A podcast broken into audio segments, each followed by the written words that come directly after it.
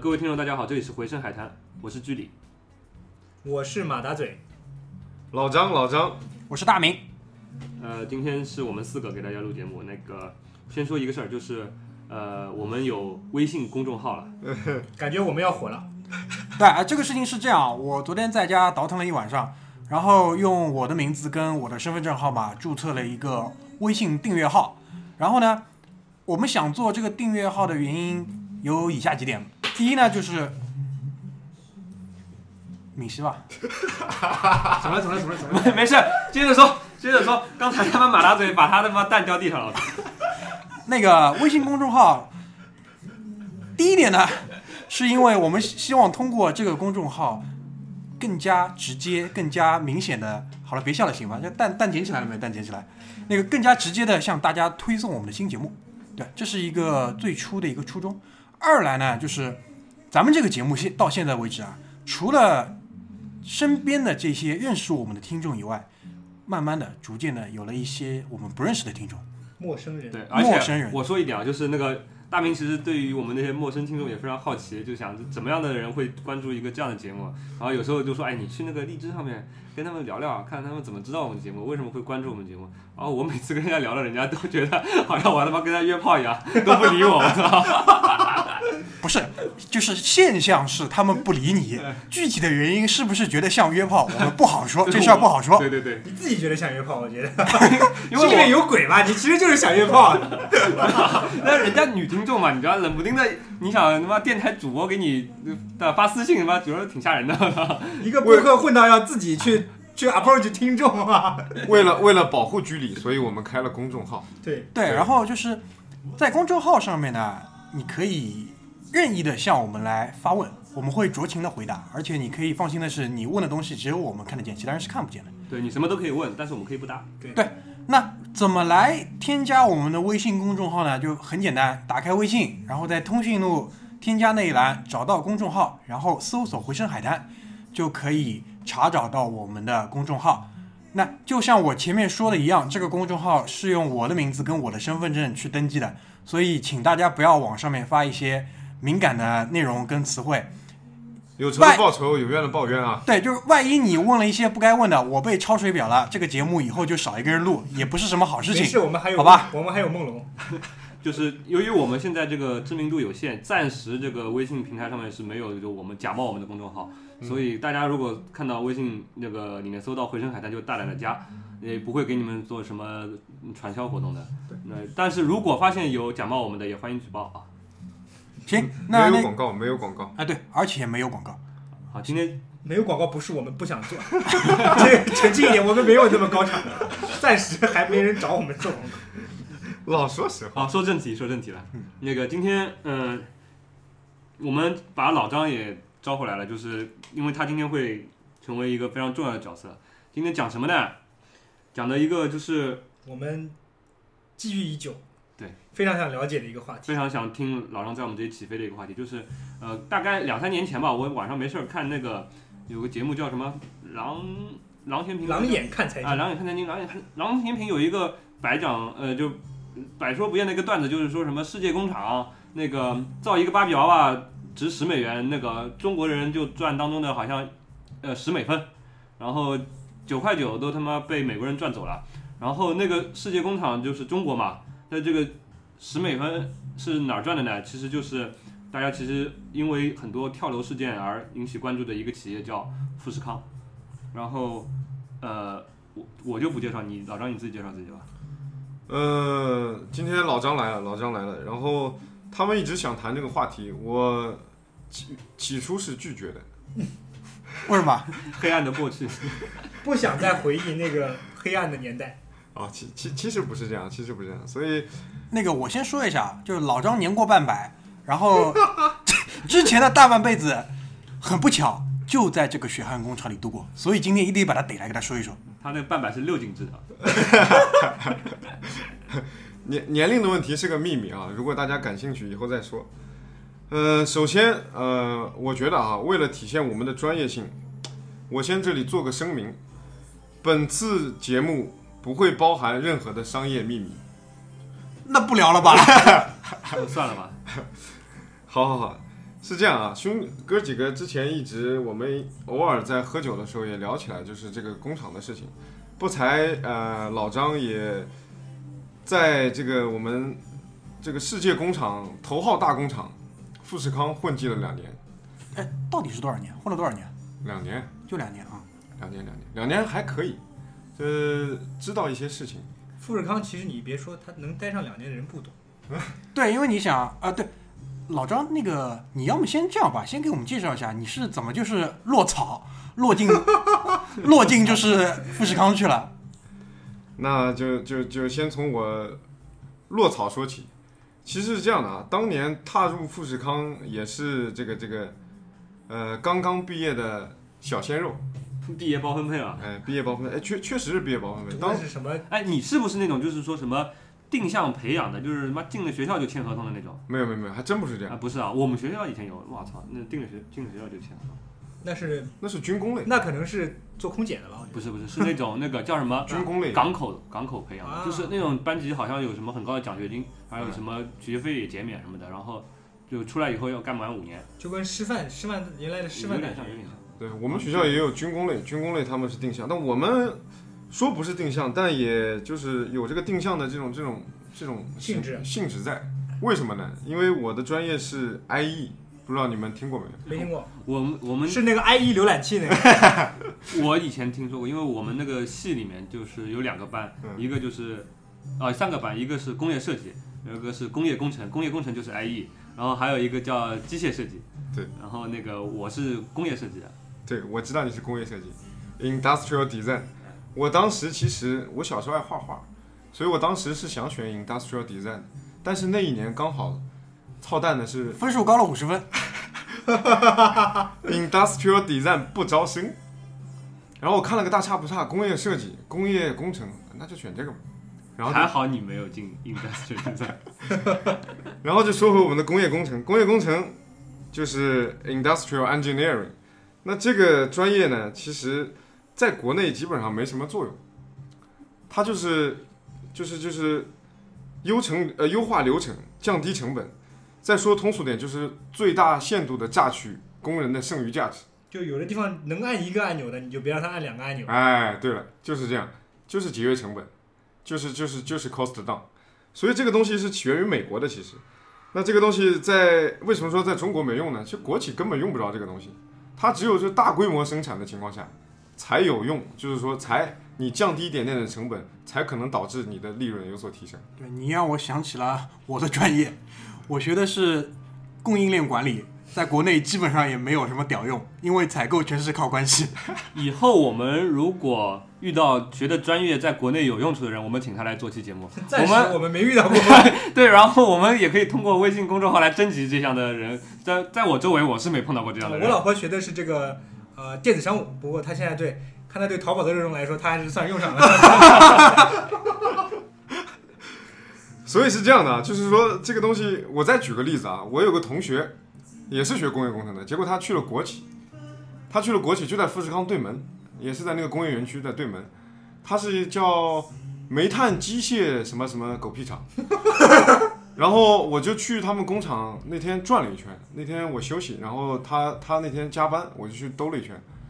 相比较而言啊，跟富士康的那种森严程度相比较而言，我进去一大圈到出来，没有一个人理我。到生产线的第一线啊，然后那里面他们在做什么呢？就是硕大的煤炭机械的一个大齿轮，一个擦齿机，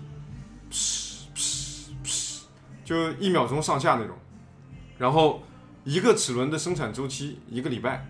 然后那里的工人呢，就是早上去了摁开电钮，啪啪啪开始插，然后下午下班啪关掉，下班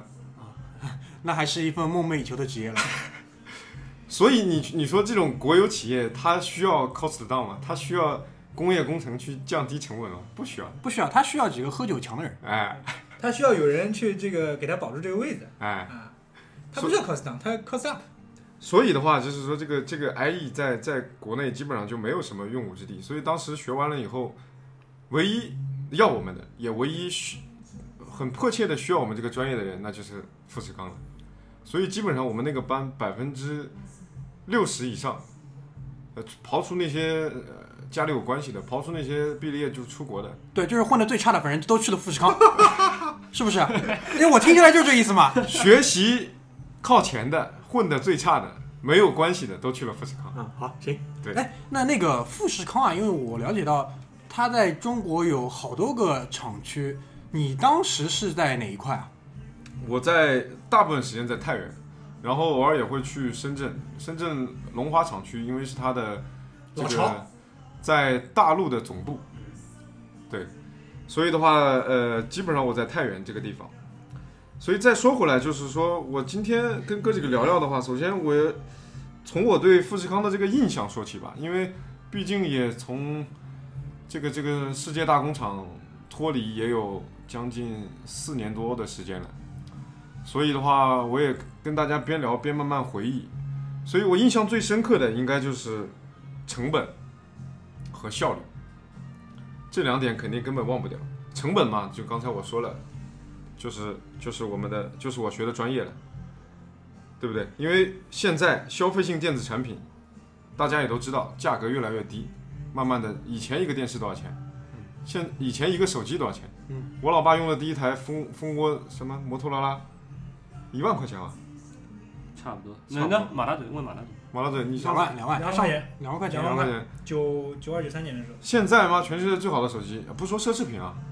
那那 iPhone 一部多少钱？也就几千块。对，五二八八嘛。哎，五二八八，对吧？五二八八一台手机拿回家，还是智能手机。所以的话，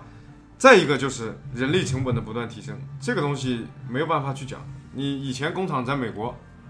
大工厂都是美国是世界工厂呀，那人力成成本不断提高，那这个东西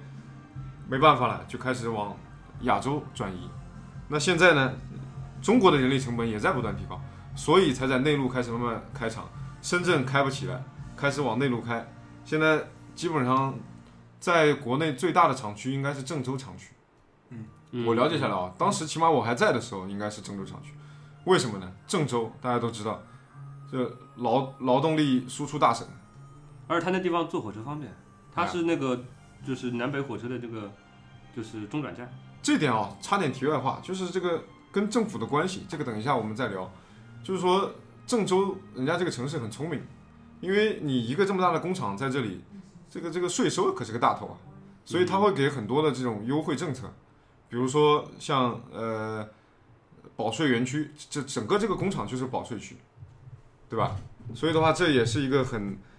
呃一个一个题外话，就是为什么郑州这里会开这么大的厂。所以再说回来，就是人力成本的提升。所以的话，其实这些代工厂商他们的利润其实越来越小了。所以说，控制成本是个非常非常重要，也是这些代工厂商的命脉，也是他们赚钱的来源来源所在。这是第一个印象，成本。所以各方面成本都很重要，每年都会有那种像文化大革命一样搞运动，就 cost down，各个部门 cost down，纸张 cost down，就是就是，比如说以前他每个月发两两卷那个厕厕所纸，现在是不是就发一卷半？哎，厕所纸还真有，真的啊还真在这个行列里面。抠到这程度啊？就是他，你知道吗？在富士康里面有一个专门的 IE 团队啊，这个团队就是他，他分各个各个块儿啊，啊他会去呃核查每个工段的工时，啊这是关于生产方面的。啊然后他还有一些专业点的，就是会去，他就是他会鼓励员工会去去去发起一些改改改革，啊比如说一块钢材以前啪冲压一次出来两个件，啊现在他们量一量，我是打个比方啊，啊量一量，他妈这这块钢板材，我一个模具多多加几个印儿，可以结出来，可以结出来六块，六六六六个这个这个板材。那这这一下子，你想想这个批量性生产啊，一下子这个这个利润就上来多少，成本就下去多少。那还有的方面就是，对于我们这些呃，他们叫呃生产线，还有叫叫后方啊，嗯，这些支援生产支援、嗯单位的话，那就是那就是办公用品了，还有厕纸。当当年有一个有几个厂啊，我我我印象里有一个厂的厂部主管一直在说，妈的，我们这个厕纸实在是没办法，因为因为他也因为这个富士康这个厂这个这个这个台湾企业，它也是个大企业，它也要它也要就就叫五 S 啊，其实就是整理、整顿、清洁、清扫、素养，它要保持这个工厂的干 净。背得这么牢，我操，这叫当牢记在心 啊。当年真的估烙计印，我操！灌灌注血统了已经。啊啊所以的话，那他也会去检查厕所什么的，然后他就说我们这个厕所他妈这个厕纸实在是供供不上去，然后有一个另一个厂的厂长牛逼的说，你就发呀，你使劲发呀。他刚开始那些小孩子慢慢卷一卷拿回家了，他后来你你不停的发，你去就把它一直保证它是满的，他拿一拿觉得没意思了，或者他宿舍里面拿满拿满了，他也就不拿了。这样啊，所以的话，这这就是说到这个成本。那再说回来，这是这是第一个我的印象啊，印象非常深刻，就各方面它会都会有这个 cost down 成本成本的管控。哎，那我问一个问题啊，你前面提到专门有这样的部门，哎，那你是在哪个部门的啦？我不是在这个部门，对我是在供应链部门。对，你是就是它是这样的啊，它会招很多的 IE 的学 IE 的这个这个毕业生，啊他非常倾向于这样的毕业生啊，因为这样的毕业生他有一个成本的概念，有这成个思本维的观念，有这个思维，但是他不一定会放在哪个哪个工段，嗯，而且他招进来了以后，他会是一个叫新干班，就基本上大学生进来就叫管理培训生啊，叫新干班，哦，哦，他会所把以它你也是个储备干部，哎嗯，算是吧啊。等等一下，我大学们呃生进去就是储备干，等一下，我们可以再说说，就是这个富士康里面的人员结构，嗯啊，很复杂，很长，嗯很冗长。等一下咱们再说，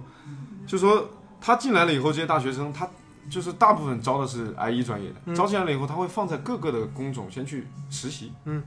实习出来了以后，有可能这个人就被留在厂部了，嗯，就是他会出现在不同的岗位，因为嗯他就不会把你放在技术岗位，嗯，就或者是 engineer 那些工程的东西，嗯，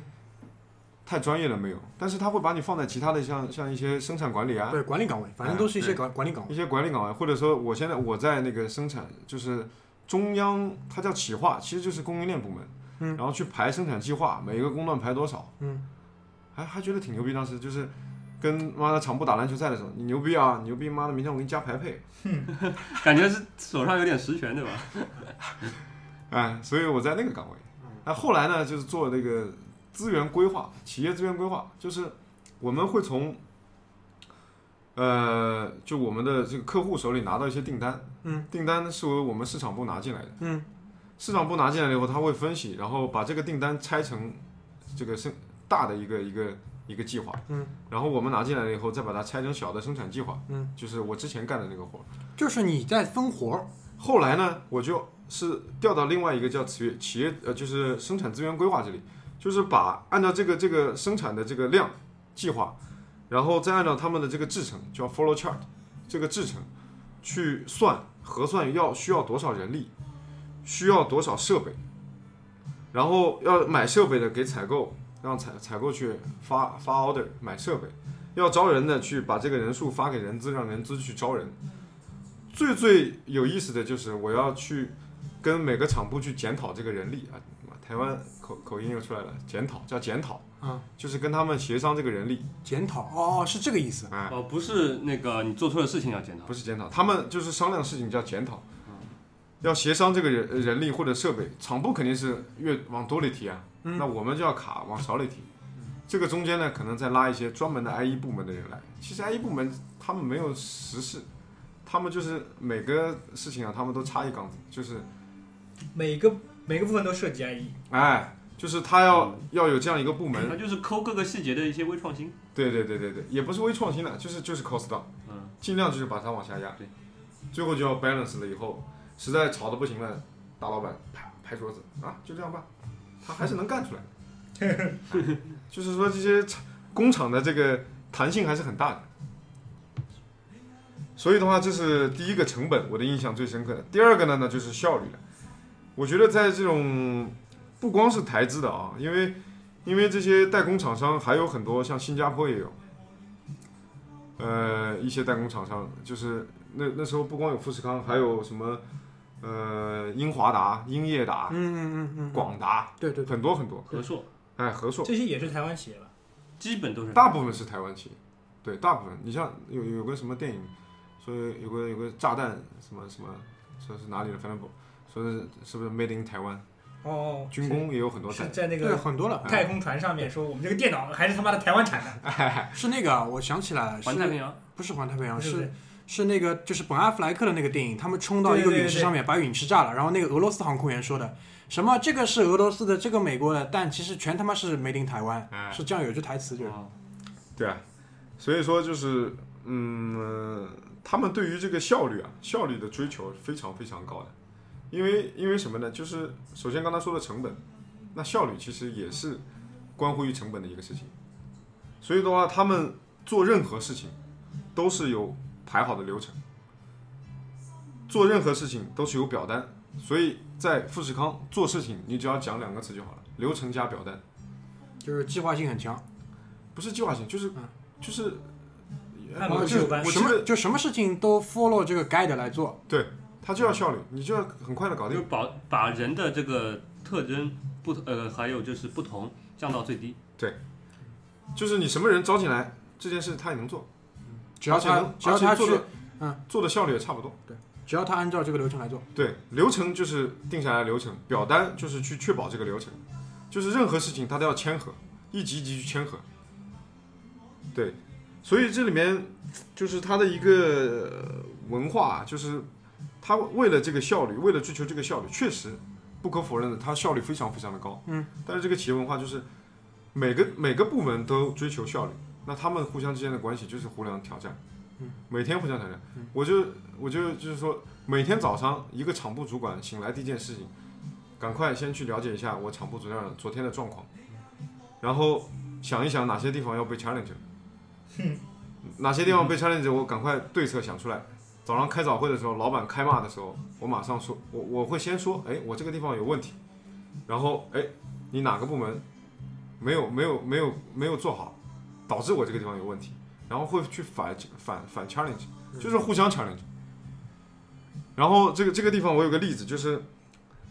在这个 challenge 当中，这个 CC 就是邮件里的 CC，嗯，非常重要。就抄送，哎，抄送，嗯，就是比如说有一次，我跟一个厂部主管沟通，嗯，他们有有一个什么设备一直没有到，导致这边生产 delay，我先跟他沟通，他不甩我，嗯，我再给他发，我给他发邮件，他不甩我，我给他发封邮件抄给他的老板，他不甩我，嗯我给他发封邮件，下最后一次我给他发封邮件抄给他们副总，五分钟之后打电话给我，小张啊，有话好好说吧。怎么回事？上次打篮球的时候还好的，先解释，啊不，先道歉，再解释，最后告诉我 deadline。怎么就这样？就好好好好好好沟通不就行了吗？一定要搞成这样吗？就是贱，但是话又说回来，这样导致了它的效率确实是很高。确实能解决问题。所以的话，这个就是我想说的，就是我对于呃这个富士康最深刻的两个印象吧。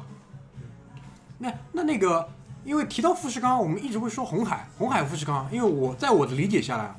就是富士康是红海下面的一个，等于说是以代工为主的这么一个工厂。那红海这个概念跟富士康之间它的关系是怎么样的？呃，我了解下来啊，因为因为就是这些东西的话，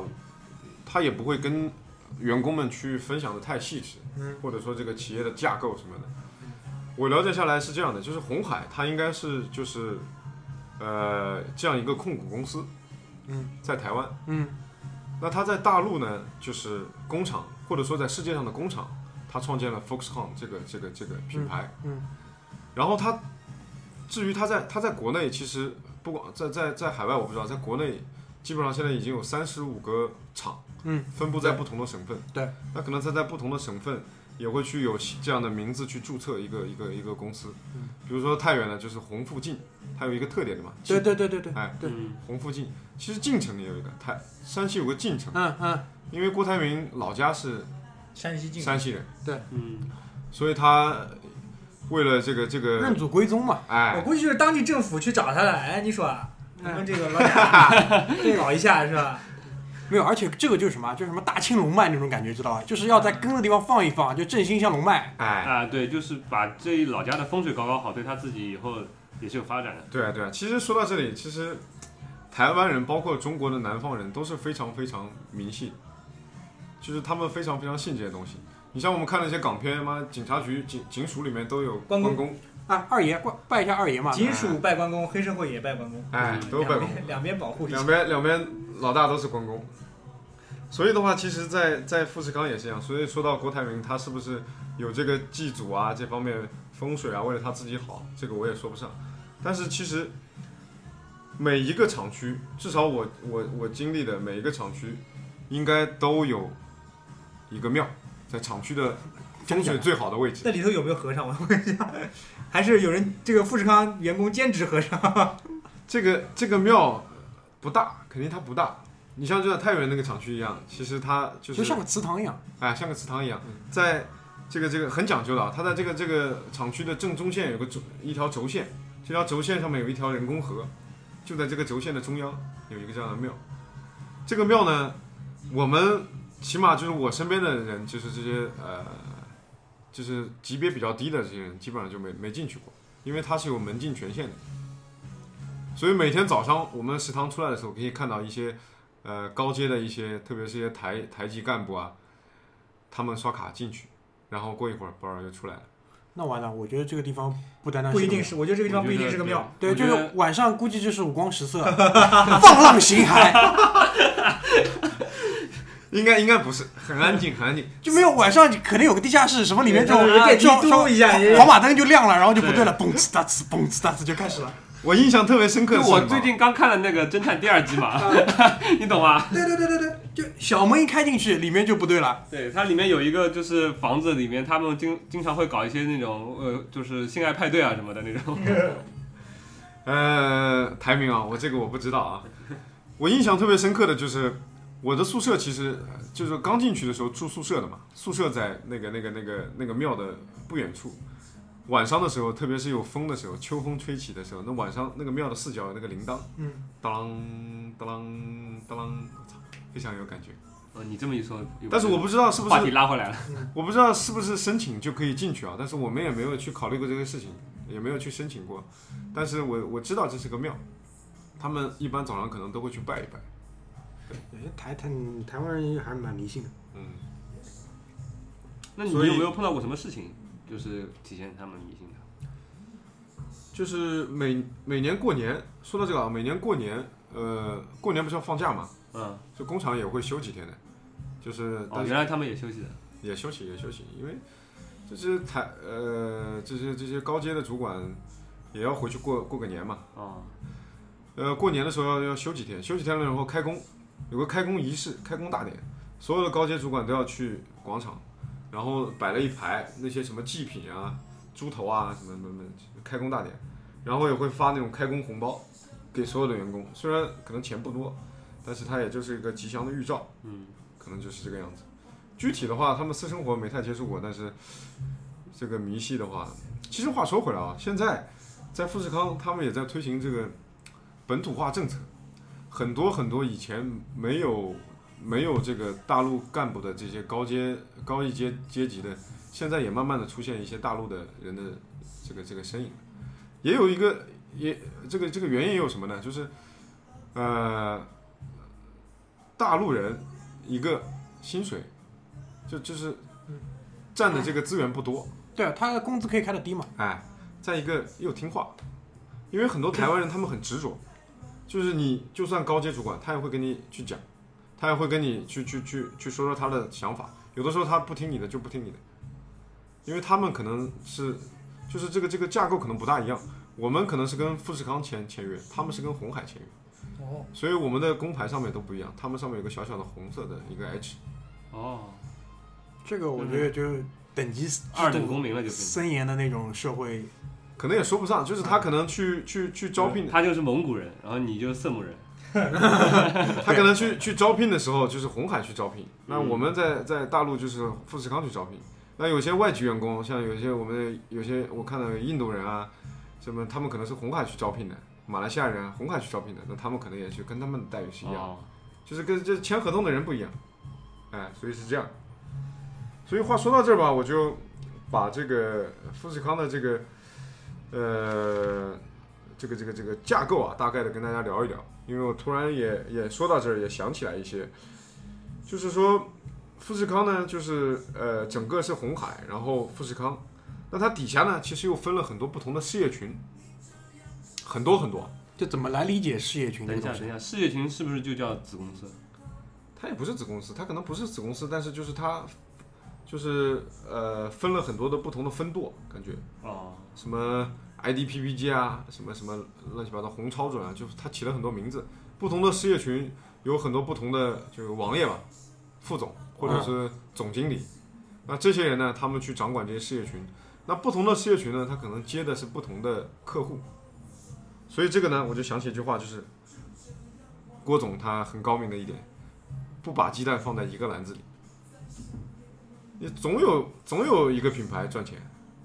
摩托罗拉倒了，诺基亚起来了，诺基亚倒了，Apple 起来了，他总有一个兜里是赚钱的，所以总体来说他无所谓，这个亏就亏点了，他就他就屌这个，他就在在富士康骂人叫屌人，在富台士台湾狗语， 他就他就他就他就骂这个骂这个事业群的老板就好了，让他在在郭台铭办公室罚站就好了。罚站啊，真的有罚站，我听说过啊，我听说过，真的是你有没有打屁屁股股，打屁股，啊？打屁股有没有？ 打在屁股蛋，在 这在个这个啊，有点特殊的癖 好。在龙华的，因为他的呃老江湖了嘛，那那那个那个年代对吧？跟他一起拼杀起当过兵的来这种人，感觉哎，说在在在深圳龙华的那个总部，他的办公室里面就开骂，骂完吧出来一个在门口罚站，骂完一个出来罚站，罚 完里面一吼马上进去，就是纯粹就是皇，我见过他一面，纯粹就是那种皇帝的感觉。就是这个制造帝国的皇帝。我见过他一面，等一下我们可以细聊聊这个郭雄。你有没有当时说什么无可无肯什么吾当取而代之？说不着，富士康的人太多，人太多了，你你挤到前面比看演唱会还难。 所以的话，就是说这个就是事事业群的这个这个性质，因为就是就还是刚才那句话，它总有一个品牌赚钱嘛，除非你这个消费性电子产业整个就没了，出现了一个什么人工智能之类的，人们都不用这些电子产品那。我觉得最先去接触这些东西的，我估计还是富士康，因为他现在占的资源是最好的。对啊，而且我现在听说过一些新闻，就是他在开始可能往其他的制造上面在做这个一些探索，嗯，好像说有汽车啊，有什么的，反正汽车很早就开始了，对就很早我在太原厂区的时候就看见过一个移动厂房，它是一个新的事业群，它当时好像那个那个那个厂房装修的很漂亮，而且里面基本上呃都是比较高阶的一些，移动厂房什么意思？有移动厂房，马大嘴，哦，移一 二三四，我也 听成就什么 mobile factory 之类动的，厂房，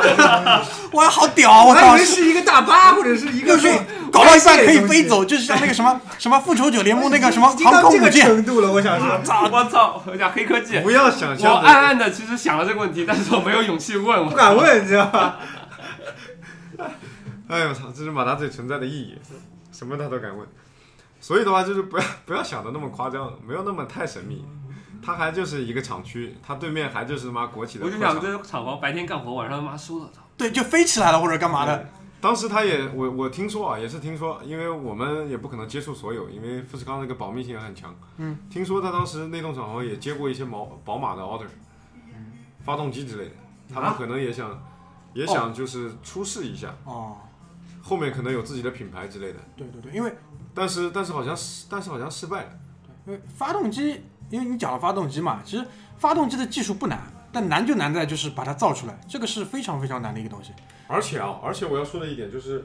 你在实验室里做东西，你在科研室里做东西，和你在量产生产线上量产，那是完全两码对事对对对对，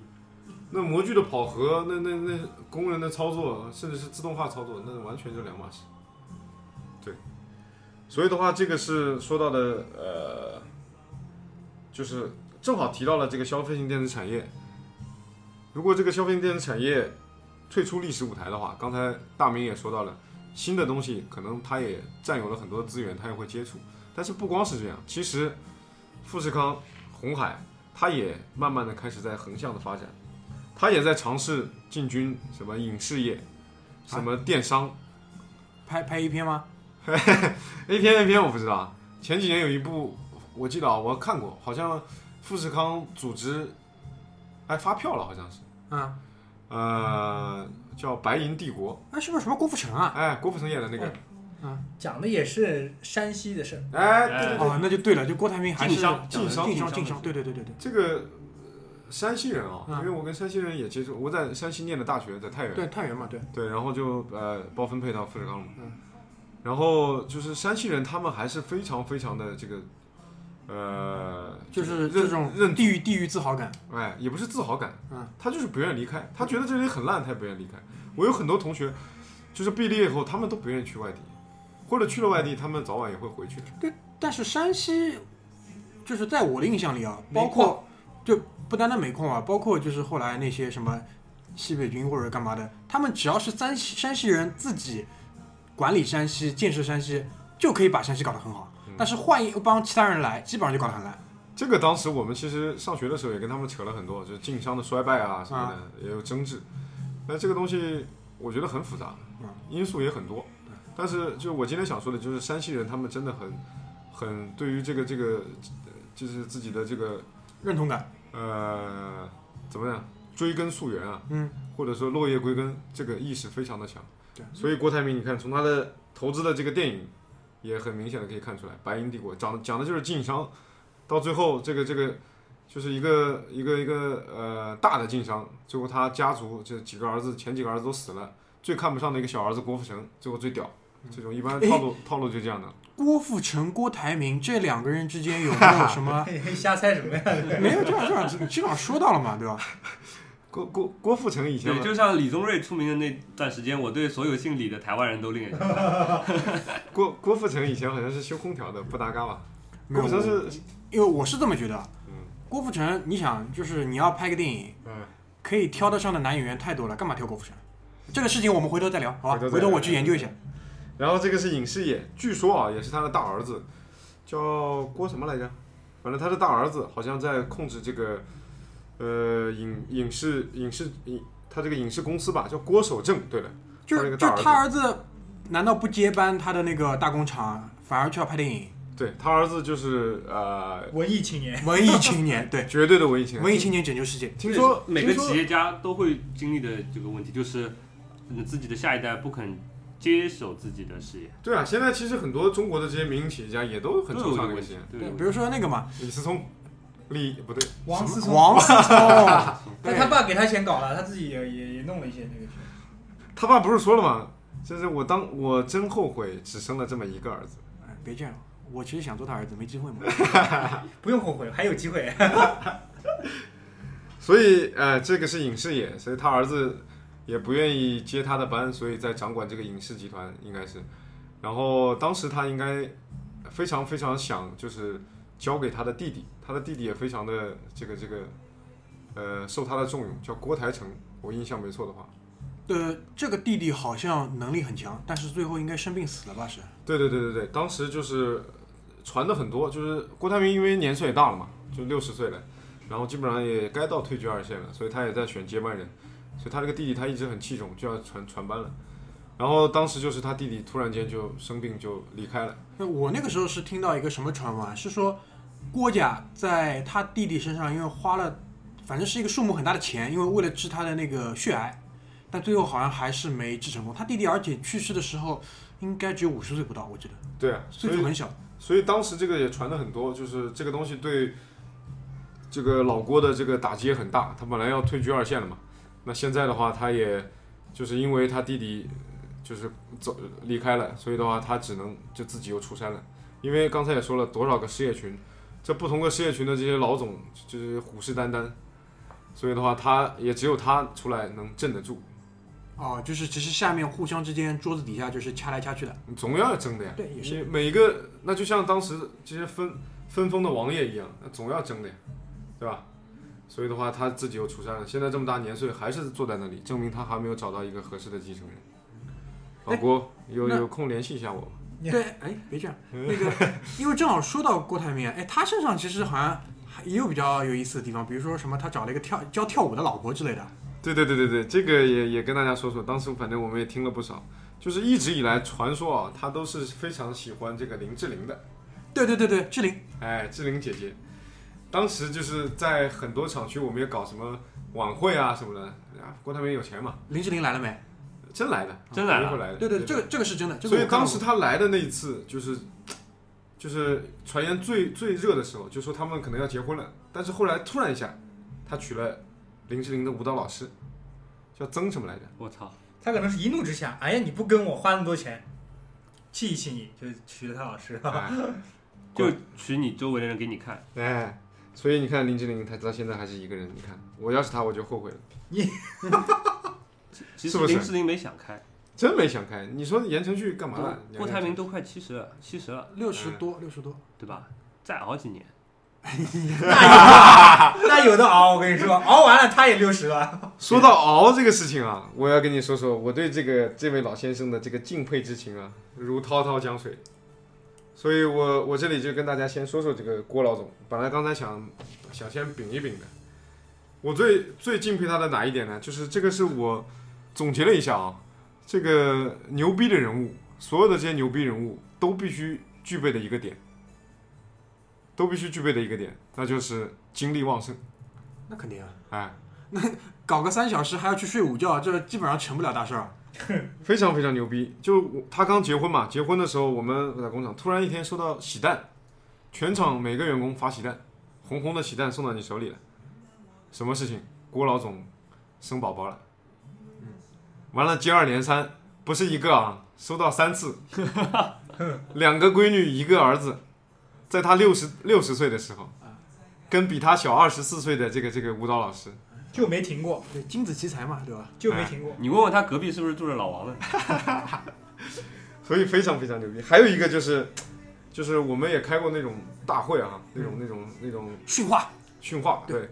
对年终训话，年年尾啊，不年终，对年终年尾的时候尾牙训话，开大会，哎，一个厂呃一个事业群一个事业群说说自己的业绩啊，总结啊，检讨啊，表彰啊，然后老郭就坐在主席台上，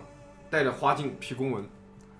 完了每次这个东西都都会都会都会就是拖堂，肯定的嘛，必然，就每次都要到十二点钟。有那有一次到十二点钟，基本上快结束了，要请老郭上来讲话了。老郭把花镜一放，公文往旁边一放，站到台上开始讲，拿着麦克风，哇哇哇哇哇哇，讲了一个小时多。就十二点开始，他讲了一个小时多，哎，这这这老汉真猛啊！他不是他他不是他妈的，是酒店睡好觉过来讲话的，他是一直坐在那里批公文，完了上来讲，完了是不停的感觉，没有没有时间观念的。然后一个助理上去递了个纸条，我估摸着这个纸条说：“老郭啊，该歇歇了，该回去睡觉了，啊，要不然是该明天还要见哪个要领不然导？该吃药了什么的。”要不开始要呃，中间还有这个助理递上来凳子啊，不坐，就一直站着讲。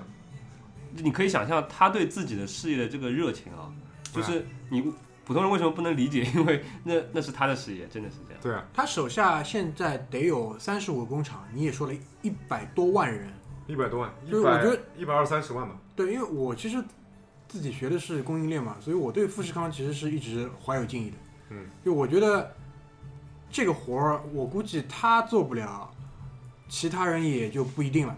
而且老郭他这把岁数了，其实是还是有一点这种台湾这种企业家精神，因为台湾出过几个，我觉得还是不错的，嗯，不王长青啊什么的，对，就那批人。台塑啊什么的，对，这些都很厉害的。你知道他的起家，他是做电视机旋钮，对对对，那个塑料旋钮，塑料旋钮。就慢慢一步一步这样做大，真的是非常牛逼、非常坚持的一个人。好了，差不多那个大家惊讶完老郭的话，休息一下好吧，缓一缓，那好好好个敬首歌。来，撒个尿，撒个尿。是否看见我的爹娘？我家就住在妈祖庙的后面，卖着香火的那家小杂货店。假如你先生来自鹿港小镇，请问你是否看见我的爱人？想当年我离家时，他已十八，有一颗善良的心和一卷长发。台北不是我的家，我的家乡没有霓虹灯。鹿港的街道，鹿港的渔村，妈祖庙里烧香的人们。台北不是我的家，我的家乡没有霓虹灯。鹿港的清晨，鹿港的黄昏，徘徊着文明里的人们。走， Hello，欢迎回来。那个，我们继续开始下半场内容，好吧？有一个问题啊，我秉了很久了，我现在一定要问了，就是我以前在读书的时候听到过一个传闻，就是说，呃，富士康有一个特别大的客户吧，几乎是最大的客户就是 Apple，给他造那个各类的产品嘛。就是我以前读书听过一个，应该算是这种坊间的小小传闻吧，就是说，当年苹果有一个订单特别大、特别急，然后富士康这边呢，就是为了舔苹果的订单，所以呢，在半夜里啊，就是一个电话打到生产线那个工人的宿舍，把那些小童工通通叫起来，发了一瓶矿泉水、两包饼干，然后半夜里就起来开始做，就是为了赶这个进度。有没有这种事情啊？呃，老张给辟辟谣啊，呃，起码我知道的，这个传闻就是传闻，就是听起来就太业余了，太业余了。首先啊，呃，苹果现在是呃富士康最大的客户，但是它不是最大的。曾经啊，曾经摩托罗拉辉煌的时候，诺基亚辉煌的时候，最大的客户也就是个分庭抗争过。就是我我我我举个例子啊，这里我先插一个例子，就是当时呃那个时候我还不不在富士康，但是我也听前面的人讲过，一些老老家伙们讲过，老师傅们是这样的啊，当年大家应该都知道那个摩托罗拉 V 三，大概嗯哎嗯那个是摩托罗拉最辉煌的时代，刀锋刀锋刀锋之前摩托罗拉 V 三，那个是 V 三嗯，后面 V 八 V 三是那个刀锋吗？反薄的坑盖，哎对刀锋是它后面又又就是升级了一款叫刀锋，哎就是 V8 变长了，对，被叫到叫我叫 V 八，对，前面叫 V 三，就是比较短，就最经那典的款一巨款好黑色看，，那款巨好看。特别棒那款。那款特别那款当时真的非常非常风靡。我记得我身边很多同事，后来就是我到富士康的时候，他们还在拿那个手机。我最最喜欢摩托罗拉，我觉得它设计的最最好的一款是那个，是一个圆形的，这样转上去的那个。 V 哦七、对，哦 V V 七它为它后面又出了一款升级版，就那个我那个那个电影叫什么啊、舒淇跟冯不是舒淇跟那个那个那个呃葛优演的那个《非诚勿扰》，嗯，他那个空姐用的那个这个转上去的，就是那个升级版，一万多块钱的一个。当中那个那个那个屏幕是红色的，哎，当中是个圆的，当时是个，圆的屏幕，那个那个真的很很牛逼，很牛逼，那个那个合金的质感，那个太牛逼了。那个时候诺基亚有一个同类型的机器，也是很卖的很贵，也是金属质感的，叫好像六八零零啊，哦，对对对，就是上推式的，嗯对的，上推式的。然后那个我有一个朋友买了一款，呃，买了一台，然后我试推过那个手感，它那个弹簧和那个金属的那个重量以后，那个、呃弹上去的那一下，那个对你手带来的震动那个感觉做的非常的好。所以我们再说回来这个 V 三啊，所以意思也就是，当年还有更牛逼的时候，就是这个 V 三当年风靡到什么程度，就是这个订单量啊一下子剧增了以后，富士康当时也是在太原厂区主攻这个产品，然后这个东西是铝制的外壳，然后就是那种大型的压铸机，就国产的机器肯定都不成了。就是压大型的压铸机，然后就是注塑，呃，就是压铸成型的，就是那个铝啊，铝锭，然后烧烧化了以后射进去，然后那个高压对，它就直接成一个压出来压好几好几百个，是那种啊。也也不是，它就一一下一下，反正很快，就啊这种大型压铸机，哦，那种那种，反正一个压铸机起码有几吨重吧，啊大家伙啊。然后反正就当时，因为订单非常急，这个压铸机全部是德国进口的，富士康就全部从德国空运。他妈那种大东西，一架飞机能放几台？嗯，空运，然后上千台就全部运到了太原厂区。我靠，那牛逼啊！用了多少钱多少钱？但是这一个这一个订单就把整个太原厂区这个厂区的投资全部赚回来了。就等于说我干了这一票，前期的成本全捞回来了。开张吃三年，非常非常牛逼哎，就是你现在还能回忆起来吗？那一单你们出货出了多少台手机啊？呃，因为那个时候我不在，啊所以的话具体的数据不知道，但是非常非常牛逼。因为当时全球就包括我们我看的那个《谍影重重》，你还记得吗？啊，记得，里面有个那个那个那个杀手嗯收收 order 的时候，嗯，好像就是 V 三，对对对，没错，对吧？没错翻盖儿，对没错。对吧？软广啊，哎，那个杀手应该是那个克里夫·欧文，对，克里夫·欧文，所以的话，就是我的意思就是说，呃，第一个就是先说说这个东西，Apple 可能是现在的辉煌，当年还有更多的辉煌。第二个要说的是，其实富士康还是没有这么不呃不专业的，非常非常正规，就是不可能说是有什么紧急的订单半夜才说开始生产，还是或者说才说开始爬量，它有很忙的时候，但是就是说他不会说，呃，他还是很有计划性的，哎，我想知道一下，它它它是二十四小时运营的吗？这个生产线还看是需要了。啊，所以这个是也是我等一下要说的这个弹性，这个弹性也是非常非常牛逼的，就是一个工厂啊，就是它可以让你，呃，就是就是按照生产量的多少去排这个生产线的班，可以是让生产线一直不断的去转，让工人去上班，淡季的时候也可以让工人去休息，也可以就是就是交接班什么什么五休二啊，四休三啊，三班倒啊，就是很多很多班次，就有一票人就在算这个事情，就在我们供应链里面，就有一票人专门来算这个人力怎么去用，怎么班次。当然了，这个 IE 也要插手啊，要 cost down， IE 哎无处不在。无处不在。对的，当当时有句话啊，模具是工业之父啊，不，工业之母，就是生产所有的东西的这些叫模具，嗯，这个也非常牛逼。然后第二句话就是 IE 是工业之父，哼，这是富士康的座右铭，应该也是制造业的座右铭座右铭。所以的话，呃，接下来我想引入就是的话题， IE 操了模具，可怕，可怕，可怕，真可怕！不知道在想什么。 这帮人天天在干嘛？我操，我我们混迹了两年，我没想到这个点，失败失败。所以我接下来的话，其实，呃，刚才中间撒尿的时候，我也想了想啊，想，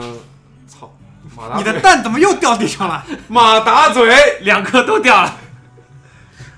赶快把蛋拾起来，我有重要的话要讲。说说说说，这样的哈，我这两天一直是在说一句话，这句话也是我这个经历了这么多以后总结出来的。有些事情，你虽然觉得它很烂，但是你回头看看，它已经是最好的了。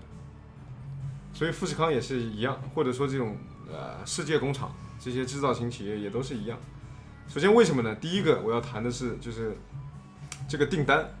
为什么这些大的品牌订单一定要给富士康，这个地方我就光说富士康了，因为确实它是最大的，做的最强的。虽然现在有一些呃大的品牌，比如说 Apple，他们也在刻意的去培养其他的供应商，因为他也知道鸡蛋不能放在一个篮子里，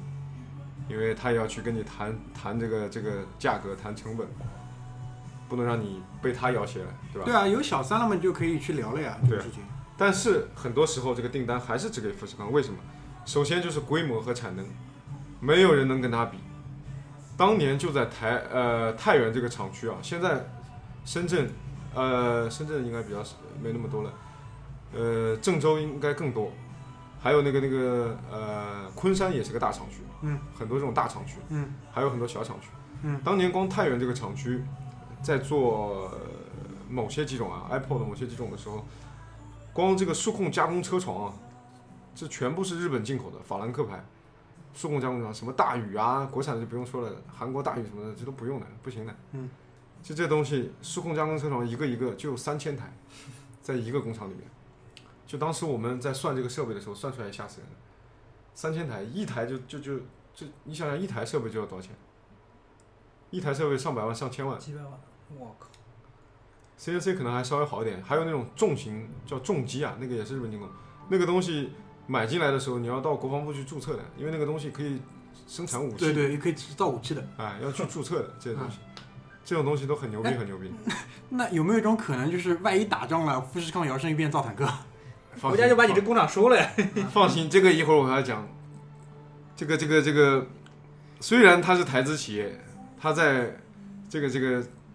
大陆的地界上，共产党还是非常的有自信去掌控它的。每个厂区还是都有党支部的，这个很牛逼吧？哦，哦对，安这排个个政这委个必须的，这个哎必须这的。个必须的。所以的话，第一个就是产能，啊，这个非常牛逼，所以没有人可以去，特别是像 Apple 这种这种企业呃这种品牌，它追求的是这个全球同步的发布一个产品，那这个产能一下子，因为它前期要保密，或者说这个研发周期并没有那么长，它成型以后到它量产非常短的时间，它就要去就就要求爬上去很高很高的量，那这个其他人做不了，其他厂家做不了。所以的话，这个是呃第一个产能，对吧？那所以说当当时就是很多很多人提到什么饥饿营销啊什么的，我不知道完全是不是啊，但是这个东西我觉得还真不是，这这是还那么快真的是造不出来。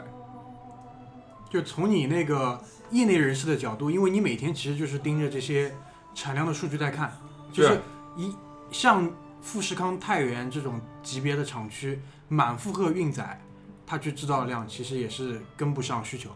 对啊，我我给你举个例子啊，就有一次，就我刚毕业的时候，还要去商业班去盯生产。刚去的时候，他们有的人被扔在了生产线上，推小车啊什么的。我还好，就一去了以后，把我就就进去以后，他出出筛一下，跟你聊一聊啊，差不多了，把你放在放在这个中央企划、中央供应链。当时刚去嘛，就被他们派去盯生产。晚上，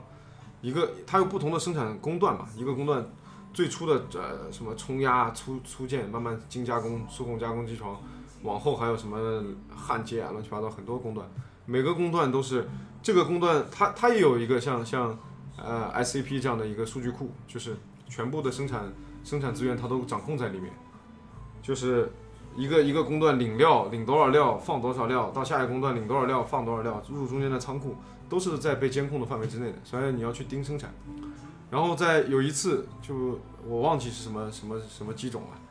反正非常非常急的时候，当时也是模具啊什么东西爬不上来量，刚开始嘛，良率很差，所以这个东西良率很差，导致就量上不来，嗯，这个成本也就很高，嗯，然后这个东西就是老板们也都很着急，当天晚上我在上夜班，然后老板们一直就是一小时就要给他发一个战报过去，我说叫战报，反正嗯完全军事化那种，然后我也不知道他他妈睡不睡觉，反正就发给他，有的时候还回我，我操然后那天晚上给那个大 boss 发发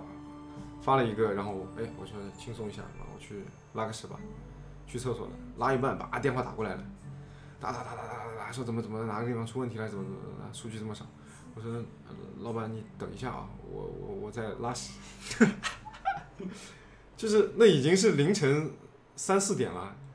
他还是睡不着，就证明还有大老板在催着他。他这个阶段会多会在可能新品发布的多长时间之内会一直保持这个状况？呃，一般就是在可能是产品发布的初期吧，产品发布之前或者产品发布初期，他要把这个量全部，因为一道一道你这边好了以后，他要去组装厂组装，组装好了以后还要去包装，包装好了以后可能还要去，是不是保税工厂，是不是还要退岗绕岗，是之类乱七八对，糟的还有东一西些税的问题。哎，还要去报关、海关什么的，大些这些大爷都伺候好了，才能把货铺到所有的销售的地方。所以的话，这个东西就是说，呃，并不是，我觉得啊，并不是可能所谓的饥饿营销，可能有的时候也有了，但是大部分情况我觉得还是跟不上趟，就是产不出来。对，我觉得是这样，因为这种饥饿营销的论调，基嗯本上媒体啊，他们在那边宣传。那国内有些媒体，我估计他对于这种商业社会的很多行为了解的不多，可能饥饿营销也就是他会的唯一几个名词，所以就反复拿出来讲。而且你这个看到的现象是很符合饥饿营销的这个样子的嘛？嗯能说出这四个字的人，一般你就知道他什么都不懂，对啊就是完全在门外汉。他也只知道，他买不到，他就说你饥饿营销。只他只知道饥饿营销这四个字。对啊，所以这个我觉得可能就是这个原因吧。而且我认为饥饿营销并没有一个对或错的这个对，这哪个属性在，哪怕对吧就是饥饿营销，怎么了？那又怎么了？我卖不出来就是卖不出来。 你拿钱你想买，那我也同意卖，这是双方自愿的情况下的嘛。哎我今天就买卖卖自一愿百部，你怎么了？所以的话，这个东西反正我只是举个这样的例子。另外，我还有一个例子，这个我也印象非常的深刻啊，就是当年我们在的时候，也是收到一个就是呃一个一个包裹，从就是有一家这这个这个也是一个工厂，但是它是哪个我忘记了，我也不知道，就是一个日本的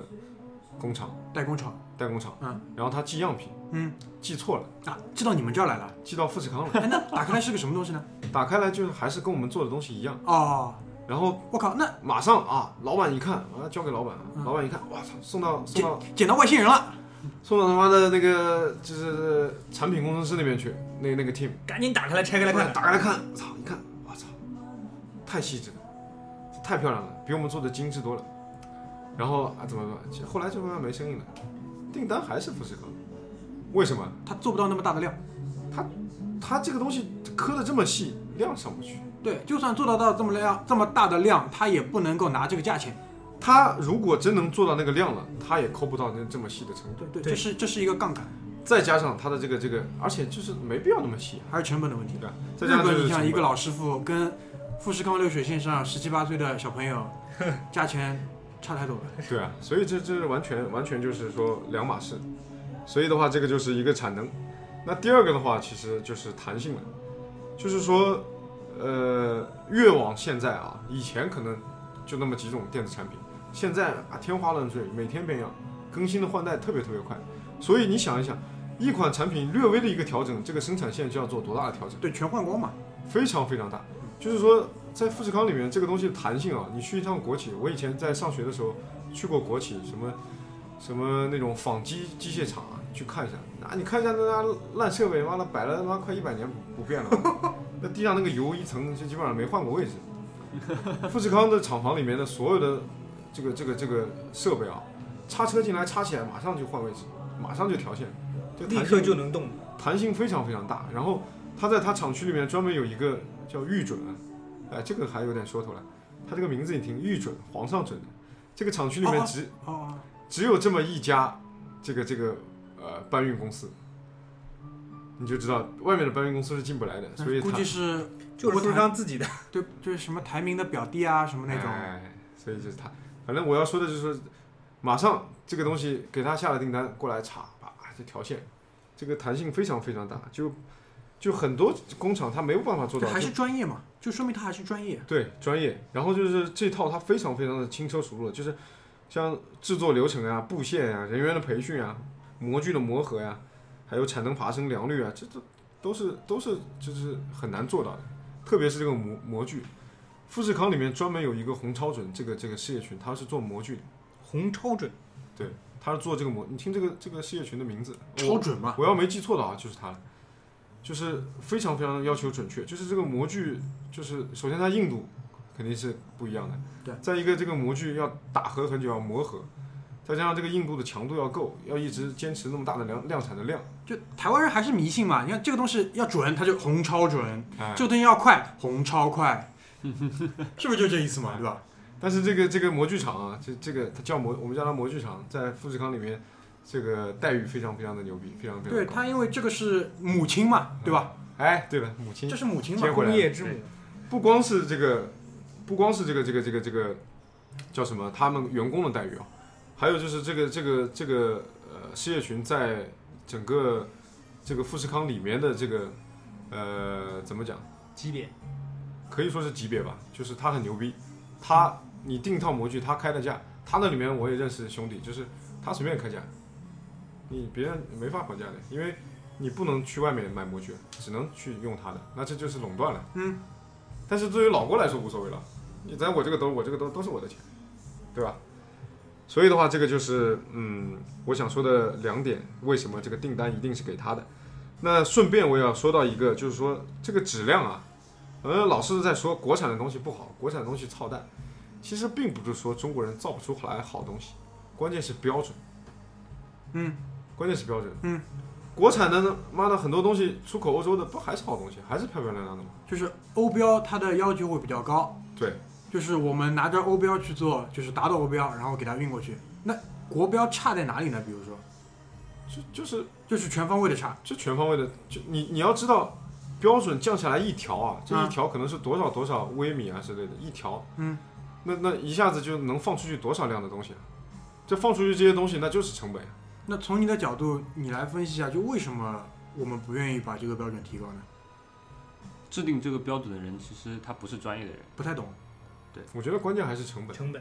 对，就是还是为了其实就是 E IE 也不是 IE 啦，关键是那个成叫嗯本， QC 看你追求什么了。就像我再打个比方，我可不可以这么理解？就比如说它的标准低一点，那出的东西就多一点，它可以收到的税啊或者其他东西就来得更快一点。那当然就是说，你就像就单纯这个角度来讲，单纯良率这个角度来讲，嗯啊，你你标准往下放一条，你的良率就会对就对会对，提升多很多了多几百台几千几百台机器就出来了。哎，你你机器就马上送出去了。所以说，我再举个例子，就是 Apple 现在的这个东西，说老实话讲，它的标准，我经历来说，确实是比其他品牌的标准要高很多的。那比如说一台 iPhone，它分不分什么国标、国标、欧标啊？这个肯定是没有的，因为、哎就是 Apple 的标是准，完全一美样国因标为准因为全是富士康产的呀，它产下来的东西，谁他妈知道它发哪儿？对吧？可能有可能有批次的差别，这个我估计可能会有。哦，这个我就不细谈了，因为我也不是太清楚。嗯，哦。然后那再往下讲的话，就是说说到这个劳动法了。其实有的时候很多很多这个媒体啊，把这个富士康或者这些代工企业、世界工厂推到风口浪尖，什么血汗工厂啊，什么每一台手机都带着他妈带着员工的血呀、我觉得这真的是都 bullshit，就是所有的我可以这样去讲啊，所有的外企在国内啊，不管是工厂还是什么，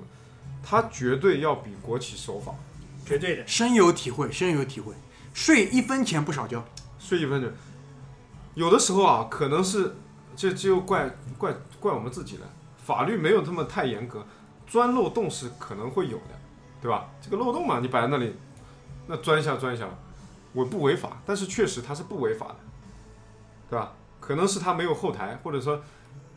或者说是这这肯定是没有国企央企那么有后台，对不对？所以这是这个肯定的，所以它是绝对不会违法的。什么童工啊，就是有的时候提到使用童工。什么工作时间、工资，我可以说完全它都符合符合法律规定。它专门有一个叫，也是有法，每个公司都会有法务部，他会去严格的去去研究嗯去去研究，他没必要去违这个法，对吧？那？那比如说有时候什么那些童工小孩子自己搞了什么身份证改年龄，这个就没办法了。对吧？但对啊但我跟你讲啊，他还是会用童工，但是这个就是他不违法是什么？有的时候是这种也不是童工啦，就是我不知道算不算童工，就是不满十八岁，哎不满十八岁，但十六岁以上。啊，那这个东西在法律其实里面规定，上次我有接触过一次，跟他们那个那个法务部门的人什么聊的时候，他们跟我讲，这个东西的话，他只要是不上夜班、上白班，而且他们是一些虽然说可能是一些人贩子什么什么，但是他们名义是一些技工学校，哦送进来实习社会对实对践，对，就是哎就是这种。对他不排他上夜班呀，白班这些人上白班，晚上马上弹性一批人先去上夜班就好了，就完全不会违法。再包括他的这个工作时间，完全不会超工资，该加班的加班，该加班工资的加班工资。对，然后就是什么工资发放，这个也绝对不会不会超出这个这个时间的。说实话，就是嗯、就富士康这个企业来说，对比他们批评他们那些人，完全要更懂中国的法律。那肯定。嗯，所以说这个批评就嗯毫无根据嘛。所以说再往下一条的话，其实就是一直前段时间吵得沸沸扬扬的跳楼了。这个我想哥几个应该都有所耳闻。我觉得绝大多数中国人就是真正比较频繁的听到富士康这个名字，就是因为跳楼。对都会觉得比较刺激。对以前他还是比较低调的，一般我很觉得少有人很低知道调很低调对，做的很低调。所以说，说到这个跳楼的话，可能我在这里可能比较公正的去谈一下这件事情，我们不偏不谈，对吧？我要可能就是从这个员工结构这个部分来讲起，就是说从这个员工结构这个部分来来来导致的这个富士康这种企业或者这种这种代工企业，它必须采用这种军事化的管理。因为其实在这个富士康里面，就是说我们当时我刚刚才不是跟你们聊过了嘛，就是我是大学毕业以后进去的，可能叫新新干班这嗯部分，嗯他也可能去生产线实习之类的，嗯，但是这个部分的人，还有另外一部分就是生产线生产一线的这些人，那是不一样的，就是你的大学生绝对不会去生产一线去做这件事情的，嗯，对吧？做工，嗯那这些人呢，可能就是这些社会闲杂人等啊，或者说是打工啊，没有什么技术含量啊，或者是是大部分就是这种打工者，对吧？特点在哪里？年龄小，文化低，没有什么文化素质，然后素质差，这是他几个三大特点。那你你说说这样的人，让他们去去去去去生产，让他们去按点上班，让他们去去按点的工作，有什么样的办办法呢？你跟他讲道理，他会听吗？他懂吗？对不对？自我发展没讲不能讲这个来 着。发展什么呀？做两个月出去玩一哎，下，真是这样的，做两个月发了心，我靠！我跟你讲，在富士康里面，呃人这点我又要给富士康说句公道话了。这些大的品牌其实把这个大的包袱啊，包括这个固定资产也好，或者说这些人人员的管理啊，这个这个大的东西全部抛给了这些代工厂商，所以代工厂商其实也承担了很大一部分责任。每当发薪的时候，就是富士康人慌的时候，一大票，妈的拿了钱出去出去野了，没人了，还回来吗？不回来了。花光了，回来了，又又又跟这些什么社会招招这些这些社会招募的街上头哎又又回到招广募场，的什么的，又他又估又计招有回一来个有一个产业链，就是招人的那些人。哎，专门有这种产业链招人，因为黄牛嘛，啊，就差不多这对，种类似人，就黄牛嘛。有的可能他以人员招募，有的他以这个技工技术学校啊什么嗯的，嗯就挂个名嘛，人招进来，其实一天课也没上过，嗯，所以说就是这种东西，就就就就这票人呃所说的打工仔吧，关键是他们年龄还小，所以说跳楼的主要人群，其实我了解下来就是这些人，又没有什么想法，又又小，年龄又小，然后平时可能上班的时候吧，因为生产线上可能又是军事化管理，那稍微高一点的这些这些县组长，可能他也没多少素质，他也就是这些上面爬起来的，嗯，那每天肯定多少有打骂，打可能相对少一点，但是有没有，应该也会有啊，但是这个应该不频繁，因为这个东西毕竟它也是这么大个的工厂，但骂总是要骂的，骂是肯定要骂的，那这骂着骂着骂着，心里承受不了了。就其实就是什么啊，年纪又小，然后他上了流水线，就从事这种重复劳动，很快就对生命失去了希 望，是吧？就他根本就没有什么生命的意义。那些人，就我我跟你讲，对，那而个且还有个问题，我就想问，比如说啊，他一个月，因为我听说就是还是可以领到两三千块钱，不不止，止，不啊，止就最加起码最加起班的码话我不跟止。你讲，靠加班这些家伙领的真不少，领多少一个月？能上个六七千，七八千能上个六七千，问题就来了，他拿了这么多钱，他哪儿去花？去怎么花？就花，过段时间赚拿了钱，直接直接辞掉，出去就就就就就躺倒了花了呀。就唐导怎么花？他们能怎么花？去网吧，哎，去然后呢？去网吧买东西，嗯、这这这这唱歌什么乱七八，我我我具体的我也不知道，这这部分人群我也是没接触过嗯接触不到，因为确实他们的宿舍和我们的宿舍完全两码事，他们的宿舍我进去过一次，那完全就是没法进，背过气去，那个那个臭的，嗯，虽然也很干净啊，就楼道里打扫的干干净净，但是那个味道受不了。那些你像那些好小孩子下了生产线，也没人逼他去加班，但是他自己要去赚钱嘛，嗯，下了生产线又晚了，然后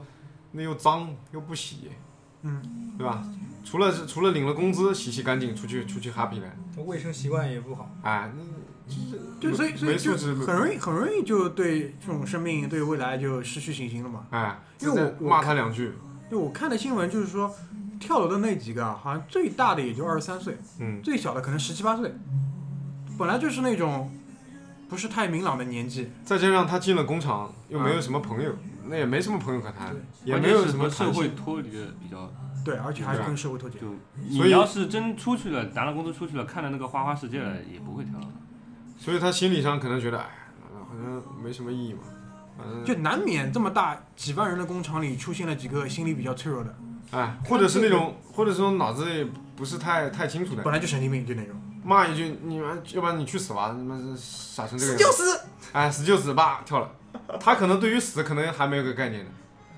其实我觉得正常点的，你工作压力大，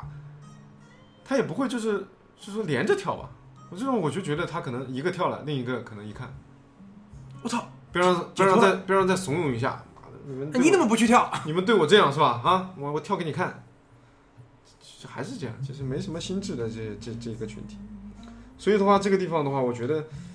富士康他可能也承担了比较多的东西，就是说他在这些跳楼完之后啊，但是肯肯定这个也有社会舆论的压力，对吧？嗯他也搞了什么天罗地网，真正的啊，这个我对是我看到看过看过，我是眼见的眼见为实啊，每个厂房上面加铁丝网，嗯中间加一个那种大杆子撑出去挂的那种对对对，布网，对安全网还做测试啊，还有人跳啊！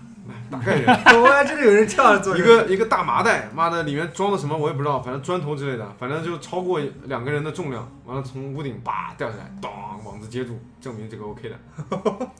这个也花了真的不少钱，然后什么搞了什么，主要跳楼这个自杀的这个方式啊，太震撼。太震撼，因为对那个呃对周围周围人都看着嘛，嗯对吧？呃，所以说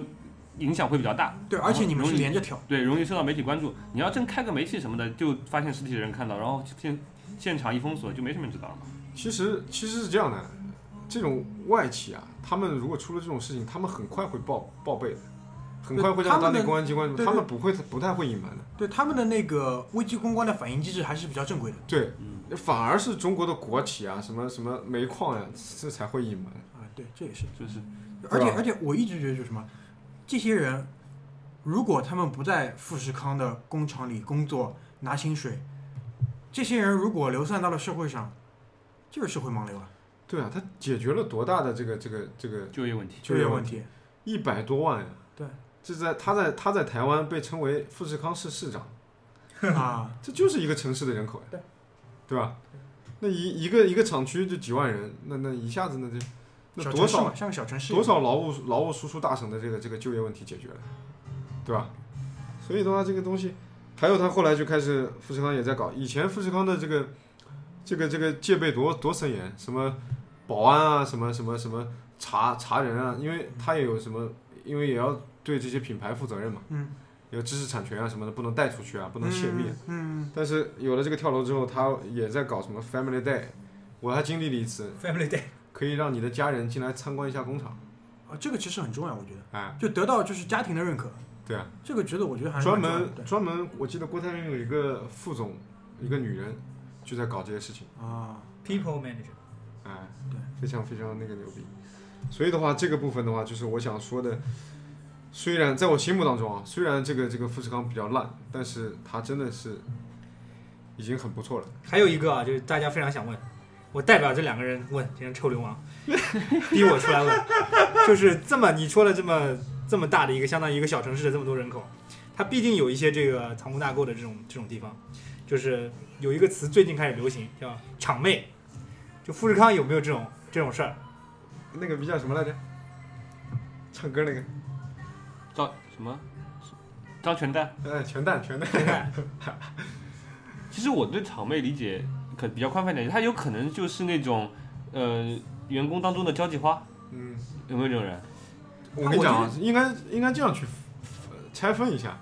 交际花是交际花，交际花可能这个上上一个 level。啊，下面厂妹场妹场妹肯定就也有是兼职，就是赚点钱。哎，赚外快。我我我虽然啊，我先我先定位一下啊，我先撇清一下，我虽然因为刚才我也说了，跟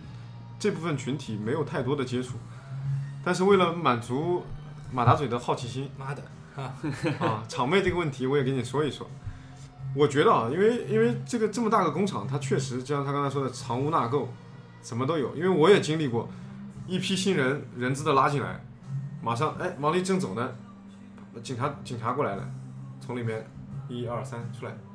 拿着单子，单子一看是通缉犯，呵，逮出来了。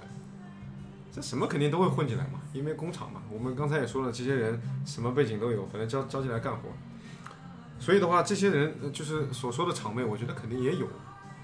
啊，至至至至，就是说在